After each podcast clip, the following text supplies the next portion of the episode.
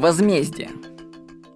В одном из интервью миллиардер Дональд Трамп сказал, что если кто-то намеренно причиняет вам или вашей репутации вред, то ему нужно мстить. И ответ должен быть в десятки раз круче. Ну как же это сильно отличается от философии, да, если тебя под... ударили по правой щеке, давай подставляй левую. Знаете, если не давать адекватный ответ, то тебя так всю жизнь будут бить. Враги должны понимать неотвратимость ответного удара и его мощи. Вообще, это для многих единственный шаг, способ понять, что лучше вообще тебя не трогать. Кстати, желание возмездия – это одно из самых востребованных у человека, между прочим. Но большинство людей его подавляет. Сам лично я, конечно, не сторонник мщения. Ну, знаете, как говорят, я не злопамятный, а просто там это память хорошая. Вот. Но если нельзя договориться по-хорошему и все мирные варианты исчерпаны, то остается последний шаг – месть, возмездие. Месть может быть очень тонкой и сильной. Так, первый генеральный директор российского подразделения компании IKEA Ленард Дальгре, столкнувшись с беспределом российских чиновников при открытии своих магазинов в России, взял и написал книгу «Вопреки абсурду. Как я покорял Россию, а она меня».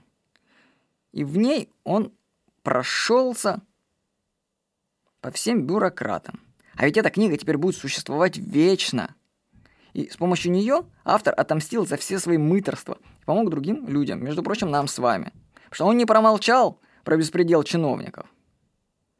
Чиновники поняли, что возмездие к ним придет, может быть, совершенно с другого места, откуда они даже этого и не знали.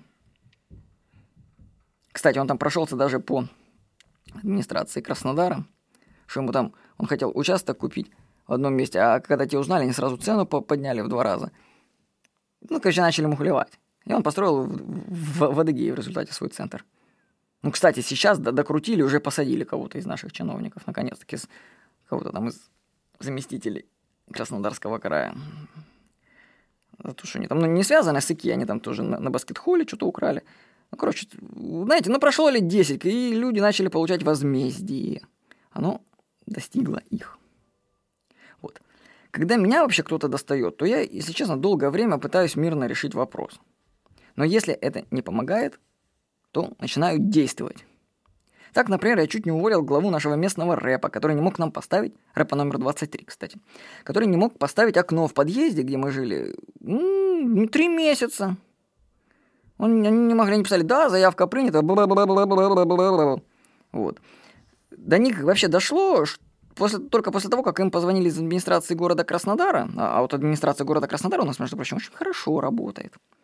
Вот. И не пригрозили увольнением этому товарищу. Так они окно за 10 минут поставили, понимаете? Прибежали, я был в это время вообще в Таиланде где-то. Так они там искали, всех на уши поставили, кто это там их так это задолбал. Вот.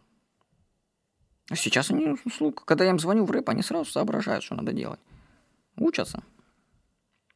Сейчас у каждого ведомства вообще есть свой, ну, имею в виду государственное ведомство, есть свой сайт с формой обратной связи. Если вас кто-то достает, вы не молчите. Пишите. Только так можно навести порядок. Заходите на сайт этого ведомства, там есть обратно пишите, указывайте только, конечно, свои данные, фамилия, имя, отчество, адрес свой, только все настоящее, конечно же. И вам мало того, что вашу заявку рассмотрят, и вам обязаны будут дать ответ по почте. И знаете, как это хорошо работает? Я просто заметил, что многие люди просто не понимают, что им, чтобы решить многие проблемы, нужно просто на уровень выше подняться и оттуда писать. То есть на низких уровнях, допустим, на уровне участкового, мало чего можно решить. А если ты поднимешься, ну, то есть сперва с участковым, допустим, можешь решать, но если не помогает, поднимаешься на уровень МВД сайта. Если тоже не помогает, еще выше. Тогда им такую взбучку дают. Я говорю, вот я писал по МВД, там что мою заявку не хотели рассматривать по телефонным мошенникам. Так им такую бучу развели. А если что, можно вообще даже президенту написать. Конечно, злоупотреблять этим не стоит, потому что я вообще в бытность свою это тоже писал президенту по беспределу. У нас на почте дикие очереди, там пенсионеры вообще чуть ли не сдыхались, в, в отделении пихались там.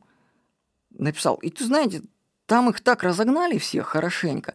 Кончилось вообще, не знаю, каким-то чудом. Теперь там работает женщина, короче, у нас персональное обслуживание теперь на почте. Вообще сказка. То есть они додумались, блин. У них мозг включился вообще. Так мы им даже деньги рады платить, хорошо обслуживать. Но вот спустя несколько лет у них так что-то щелк, щелк, щелк, щелк, и они вообще что-то поняли. Но сперва им нужно было по башке настучать. Так что вот, Еще раз, если вам что-то не нравится, вас достает что-то, давайте обратную связь. Вы просто понимаете, чиновники многих вещей просто не знают. Нет обратной связи. Мы как мы вообще для руководства, я скажу, это как клеточки, знаете, нервные клеточки, которые находятся на окончании, допустим, на пальцах, допустим. А, допустим, руководство, ну, президент, это мозг. Так вот, мы клетки, которые сообщаем, что происходит в конкретной области государства. И даем сигнал в мозг. Он тюх, получает сигнал и дает обратную связь, и там ремонтирует, что наводит порядок. Сам он не может этого знать. Поэтому нужно постоянно на местах, мы как такие эти смотрящие, находить недостатки, ну не то, что не находить их, а когда ты сам их сталкиваешься, и давать обратную связь выше, чтобы там поправили оттуда, потому что они этого просто не видят. Вот. Вообще-то все начиналось с того, что возмездие, как говорится, я мстю, и мстя моя страшна. Так что возмездие – это штука хорошая. Я напомню, что желание возмездия – это одно из самых востребованных у человека. Так что не держите в себе это все. Если вас достают, мстите. Ну, только давайте в рамках приличия, конечно. С вами был Владимир Никонов.